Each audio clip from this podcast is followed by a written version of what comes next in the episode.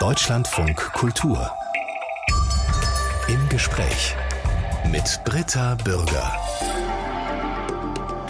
Heute ist ein Mann zu Gast, der Erfolgsfilme mit Charlie Chaplin, Otto Walkes und Loriot ins Kino gebracht hat. Der langjährige Filmverleiher und mehrfache Kinobesitzer Peter Sundab, mit 80 Jahren noch immer aktiv. Herzlich willkommen, Herr Sundab. Schönen guten Tag.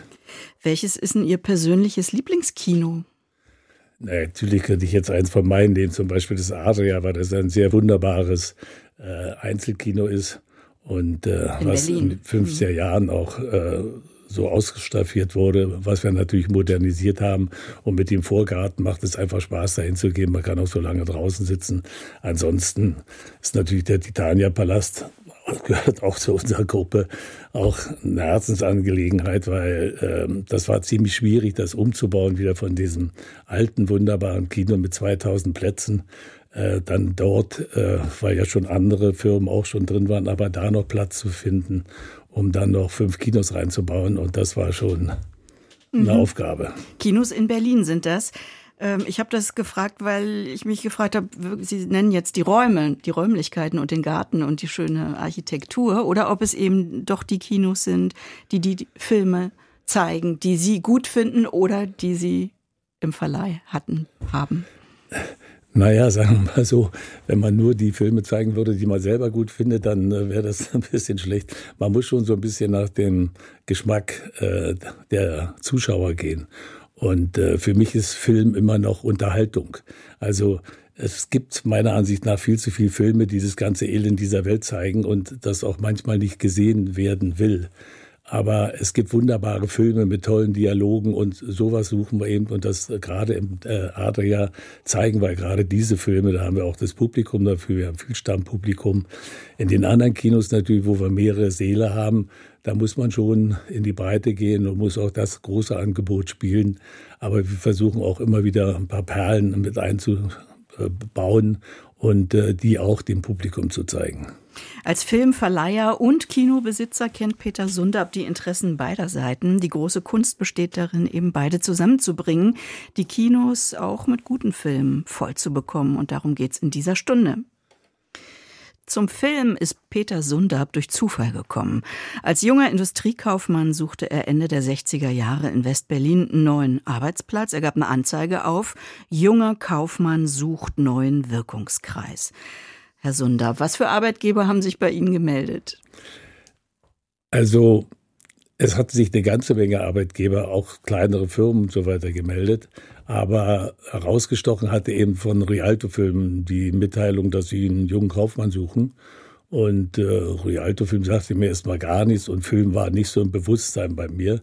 Aber ich dachte, da gehst du mal hin. Die saßen damals noch mit dem Büro in der äh, Hardenbergstraße und habe mich da vorgestellt und die waren mir gleich so sympathisch und äh, eine Filmproduktionsfirma. Ich, das war eine hm. äh, Filmproduktionsfirma und äh, die suchten eben, wie gesagt, einen Kaufmann, hatten auch gerade ein neues Haus gebaut in der Bismarckstraße, wo dann das äh, Büro umgezogen ist, wo auch 50 Apartments dann war, oben unser Büro mit Vorführungen und mit allem drum und dran, was auch ich dann bewirtschaften musste und so weiter. Und ähm, ich hatte gleich das Gefühl, hier ist das nicht nur so eine Aufgabe wie früher bei einer alten Firma, wo äh, Federn hergestellt worden sind. Und äh, hier war das abwechslungsreich von, vom ersten Tag an.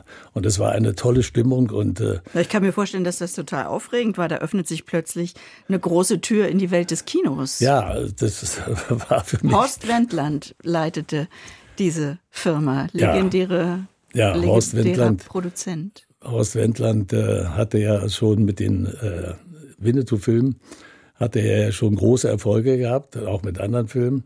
Und äh, er hat äh, zu dem Zeitpunkt äh, war gerade, hat er wieder äh, Edgar Wallace Filme produziert, die er für einen anderen Verleih produziert hat, für die Konstantin. Aber er hatte zusammen mit dem dänischen Kaufmann Preben Philipsen, der die Konstantin auch gegründet hat, und der auch die Filme im Auftrag gegeben hat bei Arthur Brauner im äh, Atelier, ähm, die hatte er äh, dort äh, betreut und hatte dann Wendland kennengelernt, der Herstellungsleiter bei Arthur Brauner war und hat gesagt, warum komme ich immer von Kopenhagen hier runter und muss mir die Muster anschauen, das machen Sie doch gefälligst, wir machen eine Firma auf. Mhm. Und daraufhin wurde dann die Rialto Film Bremen Philipsen GmbH und KKG gegründet mit beiden 50 Prozent den Anteil.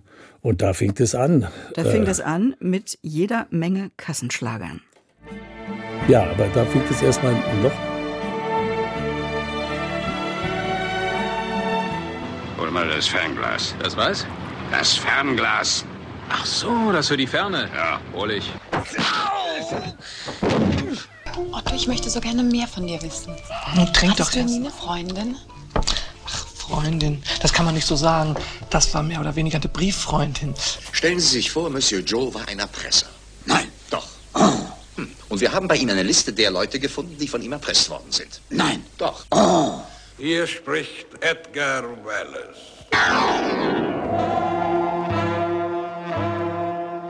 Ja, das waren diese Wahnsinnserfolge. Winnetou, Bud Spencer, Terence Hill, Otto, Louis de Funès und Edgar Ja, man Wallace. muss aber unterscheiden, dass die Bud Spencer Terence Hill Filme, die wir dann später, als wir die Tobis gegründet hatten, hatten. Vorher war es so, dass Wendland ja nur eine Produktionsfirma hatte. Und Ja. diese Produktionsfirma hat dann für andere Verleiher die Filme produziert und dann an die Verleiher, die haben sie rausgebracht in die Kinos. Und da hat er eben die Winnetou-Filme und das gemacht. Und natürlich, wir hatten Filme mit Heinz Erhardt, wir hatten die Filme mit Heintje, wir hatten die Filme mit Peter Alexander und mit all den deutschen Stars, die da waren, die plötzlich aber auch da im Büro rumliefen und sonst was. War für mich natürlich als junger Mann, der damit vorher nichts zu tun hatte, war sehr aufregend. Und ähm, aber die waren alle, und ich muss sagen, die waren alle meistens sehr nett. Und ähm, Welche Rolle spielte denn das Kino damals in der Freizeit der Menschen? Ja, ein weitaus höheres als jetzt. Also wir hatten, wenn man sich mal vorstellt, äh, im Kino äh, im vorletzten Kriegsjahr waren noch 1,2 Milliarden Menschen im Kino. Da war Deutschland noch ein bisschen größer. Also 1,2 gehörte noch Milliarden. 1,2 Milliarden Menschen im Kino, obwohl sie ab und zu in die Bunker mussten und so weiter. Nach dem Krieg war es schon so, dass Ende der 50er, 60er Jahre waren noch 880 Millionen im Kino. Da war es aber schon nur die, also außer der DDR, sondern nur die Zahlen für die Dings. Da ging es runter, als das ARD dann aufgemacht wurde, als das Fernsehen kam, sind wir so auf 600 runter, dann kam ZDF dazu auf 400 runter und dann ging das so weiter immer runter. Der Tiefpunkt war 1990 bei der Wiedervereinigung, da hatten wir nur noch 90 Millionen Besucher. Und danach ging es wieder ein bisschen aufwärts, hatten wir auch mal 170 Millionen, aber im letzten Jahr vor Corona hatten wir 110 Millionen und jetzt liegen wir so bei 85 bis 90 Millionen, die wir vielleicht im letzten Jahr geschafft haben. Ja. Kann man sagen, Rialto stand damals für das kommerzielle Kino der Bundesrepublik? Ja, das muss man schon sagen. In der damaligen Zeit ja. Aber das wurde von den Leuten auch sehr gesehen. Da war ja auch noch nicht, es gab noch kein ähm, Manifest und so von all den äh, Leuten, die also doch, jetzt das Arthouse gemacht haben. Nein, es gab es schon, Anfang der Ja, aber 60er, schon ein bisschen vorher. Es 62. kam dann, kam dann schon ein bisschen später, aber da wurde noch nicht viel produziert. Aber das waren nicht die Filme, die wir angefangen haben. Nachher, als wir die Tobis gegründet, äh, die Tobis gegründet wurde, dann haben wir auch solche Filme, die unerträgliche Leichtigkeit des Seins, Amadeus und Cousin Cousin und der große Blonde mit den schwarzen Schuhen, all diese Filme zum Erfolg geführt. Da haben wir das auch, auch gespielt. Aber, es war ja eben Ende der 60er dann eine sehr politisch aufgewühlte, aufgeladene Zeit in Westberlin. Sie waren jung. Anfang 20 standen Sie da nicht auch ein bisschen zwischen den Stühlen? Also die unabhängigen Filmemacher, die begehrten auf, die haben gesagt, Papas Kino ist tot, wir wollen was anderes auf die Leinwand bringen. Ja, ja, aber die waren noch nicht so stark, dass sie irgendwie so, so richtig durchgedrungen sind. Und ich muss sagen, ich hatte immer so viel zu tun, dass ich darauf wirklich nicht geachtet habe.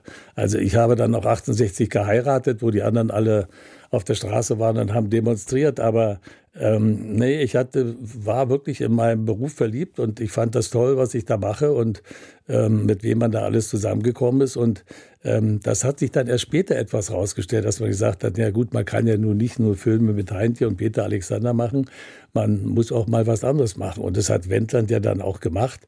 Und äh, wir haben dann viele schöne Filme gekauft und äh, tolle Regisseure gehabt. Und äh, wir haben dann angefangen, also gleich der erste Film, den wir, nachdem wir die Tobis gegründet haben, war einmal ein Bud Spencer Terence Hill Film, aber dann auch gleich das große Fressen, ein französischer Erfolgsfilm, der sehr gut war, der damals erstmal sehr diskussionswürdig angelaufen ist. Aber das hat dann einfach Spaß gemacht, diese Filme ins Kino zu bringen. Ja, was war denn das für ein Rollenwechsel vom Filmproduzenten zum Filmverleiher? War das ein Seitenwechsel oder wie haben Sie diese Rollen verstanden? Ja, das war ein totaler Seitenwechsel, weil ja. vom Filmverleih haben wir überhaupt keine Ahnung gehabt. Also keiner bei uns in der Firma hatte davon Ahnung gehabt. Und wir hatten dann jemanden eingestellt, der früher bei der Warner war. Das war der Ludwig Geiselmann. Und äh, der kam dann zu uns und der war ein alter Hase. Und der ist von Flensburg bis runter zum Bodensee gefahren und hat die Chaplin-Filme äh, vermietet. Und es war gar nicht so einfach, schwarz-weiß und teilweise ja nur mit Musik unterlegt und so. Aber die waren dann so ein Erfolg, die mhm. Chaplin-Filme. Und äh, dadurch kamen wir dann erstmal in diese ganze Arthouse-Branche rein und wurden dadurch bekannt. Und eigentlich sollte die Firma danach wieder zugemacht werden. Mhm. Und äh, aber dann wurde ihm Geld verdient. Es hat außerdem Spaß gemacht und wir hatten dann auch ein bisschen Durchblick als Verleiher. Und dann haben wir gesagt, ja, warum nehmen wir nicht auch mal andere Filme? Und so fing das da an, die große Zeit der Tobis. Und das war dann teilweise so weit, dass wir pro Jahr auch mal fünf, sechs goldene Leinwände hatten. Das heißt also Filme, die mehr als drei Millionen Besucher gemacht haben. Und die Kunden haben uns dann immer gesagt, oder wir hatten es dann von den Kinokunden gehört, dass die selbst, wo die Amerikaner kamen und wollten einen Vertrag haben, haben die gesagt, nein, ich warte erst mal auf den äh, auf das Programm der Tobis, weil die haben immer die tollen Filme und ich schließe bei euch jetzt nicht ab, mhm. was heute undenkbar ist. In Peter Sundabs Biografie hat also erstmal nichts darauf hingedeutet, dass er mal die deutsche Filmlandschaft prägen würde. Sind Sie, Herr Sundab, immer noch überrascht, wenn Sie so zurückblicken? Ja, absolut. Ich hätte mir das nie träumen lassen. Auch die Resonanz, also als ich dann aufgehört hatte und was aus der Branche kam, weil ich auch lange im, Film, im Verband der Filmverleiher war. Ich war lange in der SPIO, also Spitzenorganisation der deutschen Filmwirtschaft, war in der Filmförderungsanstalt, war zehn Jahre an der Universität und habe versucht, den Produzentenklassen beizubringen, was macht eigentlich ein Verleiher, was passiert mit dem Film, wer zahlt was und so weiter. Mhm. Und das war unheimlich gut und äh, das hat auch Spaß gemacht. Und äh, nein, es ich hätte. Immer spannend finde ich, also wie so ein Lebensweg per Zufall dann seine, ja. seine Bahn nimmt. Das ja. hätte ja alles ganz anders laufen können. Noch im Krieg geboren, 1943 in Niederschlesien, der Vater im Krieg, die Mutter mit zwei Söhnen auf der Flucht. Sie waren noch zu jung, um sich daran erinnern zu können. Wann setzen Ihre Erinnerungen ein? Also manchmal sind Erinnerungen ja auch das, was immer wieder erzählt wird. Ja, also die erste Erinnerung war, als wir dann äh, von Schlesien aus erstmal nach Thüringen äh, äh, geflohen sind zu den Großeltern und so. Und da waren ja zu der damaligen Zeit waren noch die Amerikaner die Besatzungsmacht, die sind ja erst später äh, dann den Russen gewichen und so. Und dann hatte ich mir mal, äh, da war ich drei Jahre alt, da habe ich mir dann, da war ich da am Bügeleisen rumstand, ich wusste nicht, was das ist. Und das habe ich dann hier auf die Hand mir gemacht. Und dann, naja, habe ich natürlich rumgeschrien und die Amerikaner haben mich da verarztet. Ein Glück, dass es dann so ging. Das war eigentlich so aus meiner Jugend. Und dann sind wir von dort aus dann nach Kleinmachnow gezogen. Ich weiß bis heute nicht, wie wir eigentlich dazu kamen, dass meine Mutter es geschafft hat, dass wir da plötzlich so ein kleines ähm, Häuschen bekommen haben, wo wir zu dritt dann drin gelebt haben mhm. in Kleinmachnow. Und äh, da bin ich auch zur Schule gegangen. Also Grundschulzeit und DDR geprägt.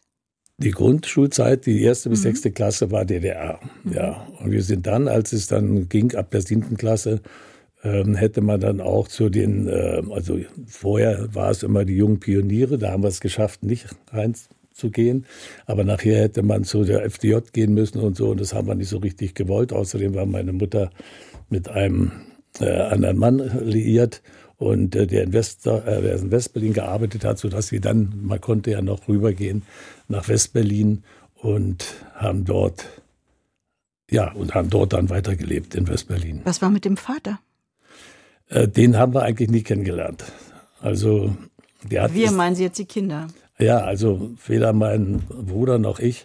Äh, nach 40 Jahren mal, also ich war 40, da kam meine Sekretärin rein und sagte, das ist ein Herr Sundab, ähm, der wollte sie mal sprechen, ich sage. Und der meint, er wäre ihr Vater. Ich sage, das ist ja ganz toll. Dann, 40 waren Sie? 40 war ich da schon, ja. Und dann habe ich das erste Mal meinen Vater gesehen. Habe meinen Bruder angerufen, der war damals äh, Hauptkommissar bei der Polizei und der hatte dann auch nachgeguckt, was der macht. Er arbeitete zu dem Zeitpunkt am in Mariendorf auf der Trabrennbahn und wir hatten uns dann abends im Lokal meiner Mutter äh, verabredet. Dann kam er mit zwei Ponys an und äh, wollte das uns irgendwie. Ist ja selber filmreif. ja, ja, also wir haben da eine halbe Stunde gesprochen, das war es dann auch und dann haben wir uns auch nie wieder gesehen. Waren die Eltern gar nicht verheiratet? Doch, doch, die waren verheiratet, aber er war im Krieg und äh, nach dem Krieg äh, kam er, also war er nicht mehr da, nicht mehr auffindbar und äh, deshalb wusste meine äh, Mutter nicht, äh, was ist. Sie hatte sich dann äh, einen Mann an, an, an einen Mann geheiratet. Ja, und plötzlich tauchte der wieder auf. Okay, aber das ging da, ja? Man konnte einen zweiten Mann heiraten, obwohl man verheiratet war? Ähm, ich weiß nicht, wie das damals mit den ganzen Sachen so war. Also ja. ähm, im Osten war es wieder so, da hatten wir teilweise, ich habe noch Zeugnisse, da steht drauf Peter Zimmermann, weil einer, der, meine Mutter war fünfmal verheiratet, weil einer der Männer so und so war und es war bei denen nicht so wichtig, wie das, was da unterstand. Also ich weiß es nicht, wie die darauf gekommen sind. Jedenfalls für uns Kinder war es völlig egal. Und so, wir waren, das, das war nachher anders, als wir dann im Westen waren, da war alles äh, richtig in der Ordnung. Weil es war auch so schlimm im Osten. Ähm, also in Kleinmachnow sind ja viele aus von der Nachbarschaft sind ähm, in den Westen gegangen und haben gedacht, das kann ja alles nicht so lange dauern und haben uns, weil sie wussten, wir bleiben noch Teppiche und Bilder und sonst was gebracht. Die haben sich bei uns gestapelt. Hm. Bis wir dann selber gegangen sind, dann ging es dann einfach nicht mehr und äh, das war ja, das war eine schlimme Zeit. Sie haben sich dann die Mutter vor allem wahrscheinlich ein neues Leben aufgebaut in Westberlin. Ja. Erinnern Sie sich an erste Kinobesuche? Ja, gerade drüber, wo wir waren, wir wohnten in der Köpenicker Straße, war das Steller-Kino. Und das Steller-Kino in Berlin-Kreuzberg. Ja, in Kreuzberg, direkt am, am Wasser, da an der Promi-Brücke. Und ähm, das war eine halbe Ruine, aber es war, hatte 750 Sitzplätze und die waren auch überdacht, also man konnte da ins Kino gehen.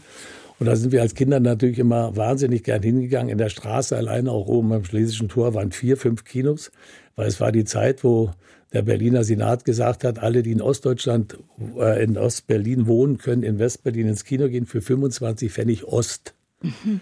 So, die dann aber 1 zu 9 oder 1 zu 11, wie gerade der groß war, umgetauscht wurde. Also hat jeder Kinobesitzer ab 10 Uhr sein Kino geöffnet und hat, selbst wenn man Platz leer blieb, selber die 25 Pfennig da reingeschoben, weil er hinterher sich das umtauschen konnte mhm. in Westgeld. Also die haben sich tot verdient. Wenn die dann so schräg rüber vom Kino zu uns ins Lokal gekommen sind bei meiner Mutter und mussten dann aber 1 zu 10 oder so ähm, für ein Bier bezahlen für ein Oscar. Das war natürlich dann so teuer, aber Filme konnten die sehen. Und da haben wir natürlich immer vor allen Dingen Western mit Audi Murphy. Audi Murphy war so ein, so ein amerikanischer äh, Held im Krieg. 1,60 plus groß oder 1,65, aber als Westernheld war das ganz toll und wir haben dann immer jeden Morgen am Western gesehen, ja. Und die Mutter hat eine Kneipe aufgemacht, ja, ja, was? Ja, keine Ahnung davon gehabt, aber äh, der damalige Mann, den sie hatte, und äh, der war äh, Oberkellner am Punktum und ähm, sie hatte eine Kneipe aufgemacht und es ging auch ganz gut. Bloß man hatte dann hinterher festgestellt, als sie unterschrieben hatte für das Lokal, dass links noch ein Lokal war, rechts noch und in der Mitte war noch das Ball aus Behrens. Also es war schon ein bisschen große Konkurrenz und damals war es ja noch so, dass die ähm, Leute alle jede Woche ihr Geld bekommen haben und mit der Lohntüte kamen und dann erstmal die Schulden von der Vorwoche bezahlt haben, bis dann die Frauen auf die Idee kamen, na jetzt gucken wir mal dabei und stehen vor dem Lokal, wehe, der bringt wieder die Lohntüte da mhm. zu der Wirtin, sondern ich will das Geld haben. Und mhm. so ging das immer los. War also eine wilde Zeit. Sie haben dann nach der Schule eine Lehre gemacht als Industriekaufmann, auch eine Anstellung bekommen bei der Firma Sauerbier in Kreuzberg. Gibt es immer noch. Sie haben schon gesagt, ja. die stellten Federn ja. her, so Spiralfedern.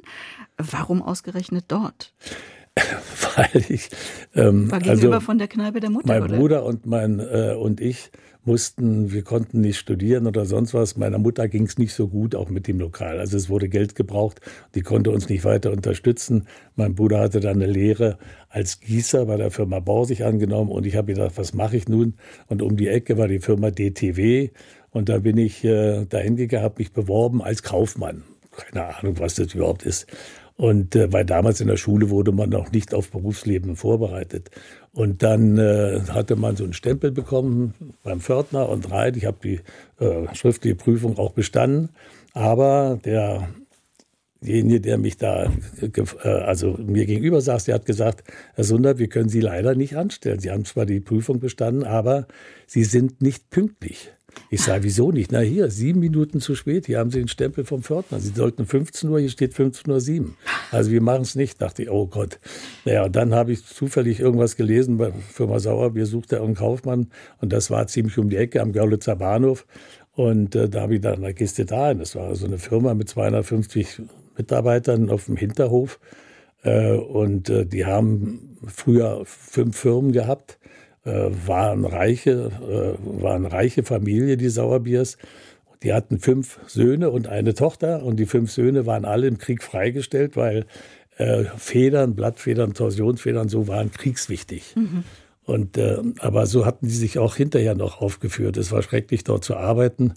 Die Tochter war ein Glück diejenige, die, die, wo der Vater gesagt hat, sie hat das Recht auf das Geld. Also Fräulein Sauerbier wurde hoch verehrt, denn sie angerufen hat, ist unser Buchhalter aufgestanden, obwohl sie im Grunewald äh, angerufen hatte und er war in Kreuzberg. Aber äh, das war eben so. Es war ja Fräulein Sauerbier. Nein, also ich habe da zwar viel gelernt, muss ich sagen, auch von der technischen Seite ein bisschen und habe Kaufmann war danach noch zwei Jahre da und habe in der Kalkulation dann gearbeitet, bis ich dann diese Anzeige aufgegeben habe.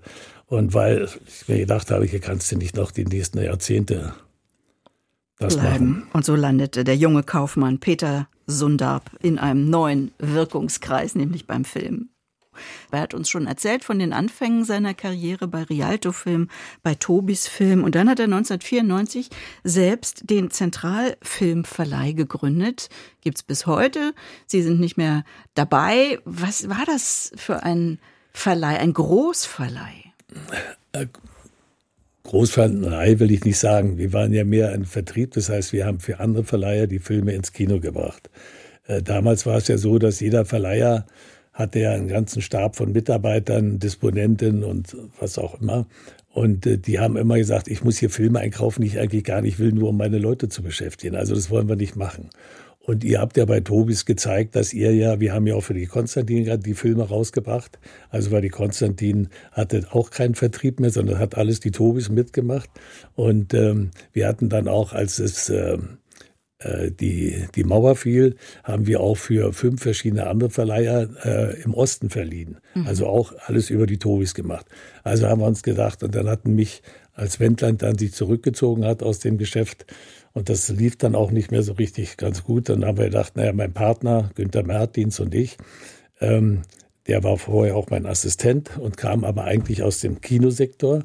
Und wir hatten schon zum Ende auch mit ähm, mit der äh, Bestätigung von Wendland haben wir das erste Kino übernommen, das Adria. Mhm. Und er war ein Kinomann noch und noch und er hat sich da wunderbar drum gekümmert. In der Mittagspause haben wir die Buchhaltung gemacht und so. Und äh, dann später auch das, äh, das Titania. Und dann haben wir gesagt, na komm, jetzt machen wir uns selbstständig und machen, weil der Jürgen Wohlrabe hatte die mit seiner Jugendfilm hat gesagt, bring doch meine Filme raus und die Senatorfilme haben das gesagt und so. Und dann haben wir gesagt, na ja, okay. Dazu kamen dann noch verschiedene andere Firmen und so haben wir die Filme für die Leute rausgebracht, haben alles organisiert mhm. und äh, haben dann nebenbei aber auch wie gesagt, äh, die Kinos äh, gekauft und haben uns dann insofern geteilt. Mein Partner hat die Kinos gemacht, ich habe den Verleih ja, ja. gemacht. Jeder war Geschäftsführer bei dem anderen und so weiter. Ich bin heute noch Geschäftsführer in der Verwaltungsgesellschaft der Kinos. Und ähm, so hat das wunderbar geklappt. Und das, außerdem so einen wunderbaren Partner findet man nie wieder. Der, der Martin ist einfach toll und ein äh, richtig guter Kinokenner. Gestern wurde ja bekannt, äh, dass die Schauspielerin Sandra Hüller als beste Schauspielerin für einen Oscar nominiert ist mit dem Film Anatomie eines Falls. Und ich dachte, ich gucke doch mal nach, in welchem Verleih ist der denn? Zentral. Das ist Zentralfilm, ja. Jubeln Sie in so einem Moment noch? Ja, weil ich noch viel Kontakt mit denen habe. Ich habe auch noch eine E-Mail-Adresse mit Zentralfilm und so weiter, weil ich auch die jetzigen Chefs, ist Waldbunch mhm. und andere Firmen damit eingestiegen und so und noch einen guten Kontakt habe. Ja, ich finde das, ich finde das wunderbar. Sie haben in diesem Jahr wirklich ein gutes Jahr, weil sie auch ein paar schöne Kinderfilme rausgebracht haben und so. Wie und wichtig sind denn solche Nominierungen und Preise für einen Filmverleih, für einen Vertrieb? Naja, sagen wir mal so, ähm, bei der Sandra Hüller könnte das nochmal funktionieren, zumal der Film jetzt mit rund 230.000 Besuchern, die er bisher geschafft hatte, schon mal herausragt aus den anderen Artus, deutschen Artus-Filmen, äh, die es hier gibt. Man muss bedenken, in Deutschland werden im Jahr ungefähr so 220 Filme gemacht. Und davon schaffen vielleicht 10 bis 15, dass sie ihr Geld wieder einspielen. Alle anderen nicht. Die Wobei der ist ja keine deutsche Produktion. Ja, ich weiß, hm. aber auch deutsches Geld mit drin. Aber äh, in dem Falle ist es nur so, deshalb ist es schon mal herausragend, wenn dann so ein Film und eine Schauspielerin so ausgezeichnet wird, dass sie zumindest schon mal nominiert ist. Ja. Und ich, das, das, finden wir, das finden wir ganz toll. Ob er dann noch mal, nachdem sie den Preis kriegt, wird es vielleicht auch noch mal dann eingesetzt in den Kinos. Jetzt ist er ja auch noch drin und wird vielleicht auch noch mal ein bisschen mehr anziehen, weil noch mehr Leute darüber hören. Außerdem lohnt sich der Film auch. Und äh, das wäre schon schön. Was sind denn für Sie Kriterien gewesen, um einen Film in den Verleih zu nehmen? Woher wissen Sie, ob der Potenzial hat, erfolgreich zu laufen? Naja gut, also wer es erfunden hätte, wäre Millionär. Keiner hat es erfunden. Aber man hat immer so ein gewisses Bauchgefühl. Und äh, man konnte nur sagen, wenn man dann den Film gesehen hat und sagen, würde dich wirklich auch interessieren oder würde das machen? Und das war eigentlich immer das Erste. Also wenn er mir selber nicht gefallen hat, habe ich schon immer gesagt, oh, ich konnte es ja nicht ablehnen, weil das ist ja von der Firma gekauft worden, jetzt der Film. Ich ja, aber vorhin haben Sie gesagt, das kann man sich als Verleiher nicht leisten, nur Filme zu nehmen, die einem selber gefallen. ja, aber wenn er dann genommen worden ist oder man hat einem anderen äh, Produzenten mal einen Film abgenommen, mit dem man sonst gute Geschäfte gemacht hat und jetzt war der Film nicht so toll, aber da muss man das auch mal machen. Äh, leider.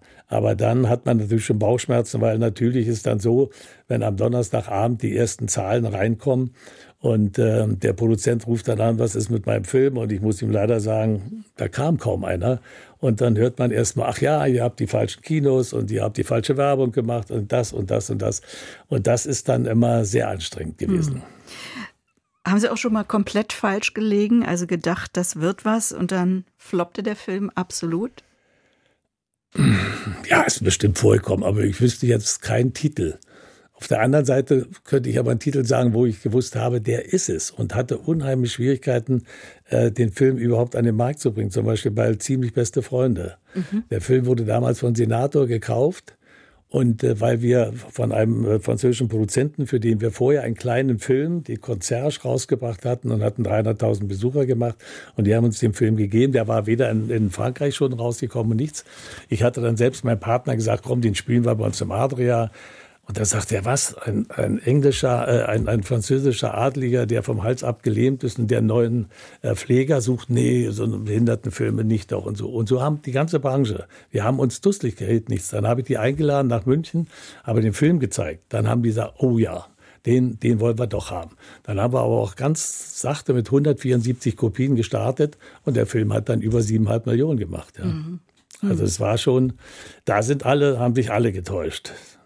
Sie haben inzwischen acht Kinos übernommen und ausgebaut zusammen mit Ihrem Partner Mertens. So viele Kinos zu betreiben, ist das nicht ein ganz schönes Risiko durch die wachsende Konkurrenz der Streamingdienste? Zumal Filme ja inzwischen zum Teil eben Premiere im Internet haben, im Streaming und danach dann deutlich weniger Leute ins Kino ziehen, wenn die dann noch im Kino ausgewertet werden. Sagen wir mal so, also Kino ist immer noch gut, wenn die Filme stimmen. Ähm, wir hatten eine Zeit, wo die Streamingdienste plötzlich sagten, wir gehen erst in den Streamingdienst und dann sollen die Kinos das machen. Daraufhin haben sich 90 Prozent aller Kinobesitzer geweigert, diese Filme zu spielen. Dann haben die gesagt, okay, wir machen das gleichzeitig. Dann haben wir uns auch geweigert, aber haben schon viel mehr mitgespielt. Aber die Streamingdienste haben dann relativ schnell auch gemerkt, dass die Werbung durchs Kino für ihr Streamingdienst viel besser war, als wenn sie sie so rausgebracht hatten. Also haben wir es zumindest bei den amerikanischen Filmen geschafft, dass wir 45 Tage bekriegt haben.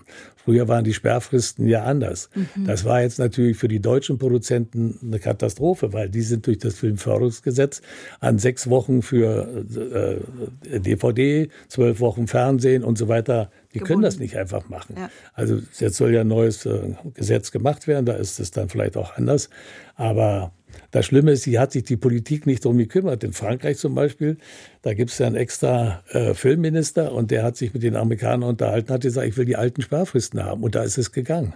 Aber hier wurde uns das einfach so hingesetzt und auch so, wenn zum Beispiel ein Film jetzt wie ähm, Im Westen nichts Neues, mhm. der nicht fürs Kino gedacht war, ja. und, äh, aber der plötzlich für den Oscar war. Aber den Oscar kriegt er nur, wenn er im Kino war. Also haben da dann die Kinos bekniet. Spielt doch wenigstens in ein paar Kinos. Dann hat der Film auch nur in ein paar Kinos überhaupt das Licht der Welt gesehen. Mhm. Dann haben sie, nachdem er Oscar gekriegt hat, wieder, da haben wir ihn aber auch nicht gespielt. Also der hat im Kino in Deutschland nicht viel Geld gemacht. Durch Corona und Netflix haben die Kinos erhebliche finanzielle Einbrüche gehabt. Das Kino kommt langsam wieder auf die Beine. Wie sehen Sie die Zukunft des Kinos? Ich bin positiv eingestellt. Ich meine, es gab schon so viele ähm, Sachen, wo das Kino totgeredet worden ist und äh, so viele Situationen. Aber das Kino lebt, weil dieses Gemeinschaftserlebnis, wenn man im Kino sitzt und merkt, dass die Leute um dich herum lachen, ist es doch schon ein bisschen was anderes als auf der Couch. Wichtig ist dabei aber, dass der Film, der gezeigt wird, auch eine etwas breitere Masse interessiert und nicht nur so ein Special Interest ist ähm, den es auch geben muss. Und dafür gibt es ja auch die Arthouse-Kinos und die werden ja auch entsprechend äh, auch äh, subventioniert teilweise. Aber ähm, es muss eben einfach sein, und wir haben das ja gemerkt, ob das jetzt bei Barbie ist oder auch bei Oppenheimer ist oder so, dass wenn die Leute einen Film interessiert, gehen sie nicht auf, der, auf die Couch und warten darauf, bis es da ist, sondern dann gehen sie ins Kino. Und so muss es bleiben. Peter Sundab hat sich schon vor 30 Jahren stark gemacht für das deutsche und für das europäische Kino. Es ging darum, dem mächtigen Hollywood, aber zunehmend auch den Filmländern China, Indien, Japan was entgegenzusetzen. Herr Sundab, wie ist die heutige Situation? Wer teilt sich den Filmmarkt in Deutschland? Wer sich den Filmmarkt in Deutschland teilt, ist schwer zu sagen. Also es gibt verschiedene deutsche Verleiher. Wie viele? Die, ach, es gibt ungefähr 200, 220 Verleiher. Mhm. Davon sind aber, sagen wir mal, 15, die einigermaßen groß sind. Es gibt eben viele Produzenten, das liegt aber auch an unserem Fördersystem, die dann keinen Verleih finden, die dann den Film teilweise im Selbstverleih rausbringen, ein paar kleinen Kinos oder so, die zählen ja eigentlich nicht mit. Aber ansonsten sind natürlich allererst die Amerikaner.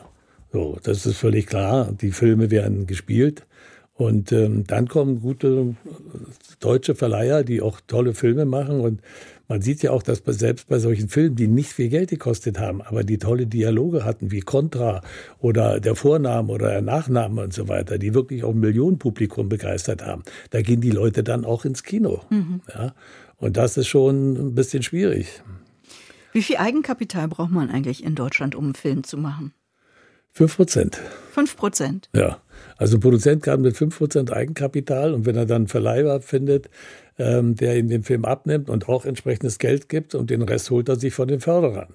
Und da muss man dann schon fast ein fast ein, ein Reisebüro haben, um dann zu sagen, okay, ich krieg was aus Baden-Württemberg, was von Hamburg, was von äh, Nordrhein-Westfalen und von da und da. Aber jeder will natürlich, wenn er Geld dazu gibt, Steuergeldern, will er, dass da ein paar Drehtage sind, dass da eine Premiere ist, da das ist.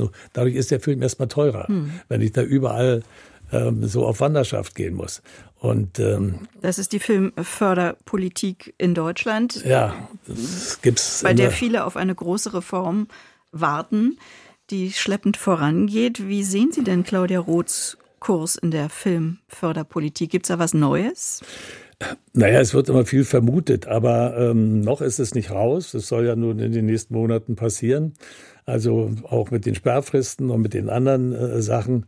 Aber es ist das gesamte Fördersystem. Wenn ich, ich muss in jedem Bundesland einen Antrag abgeben, statt das wie bei so einem Bauantrag, alle sitzen an einem Tisch, ist ja egal wo, und sagen, also ich will das machen, ich will das machen, ich gehe da auch mit rein und so weiter und so weiter. Das würde erstmal schon unheimlich viel Geld sparen.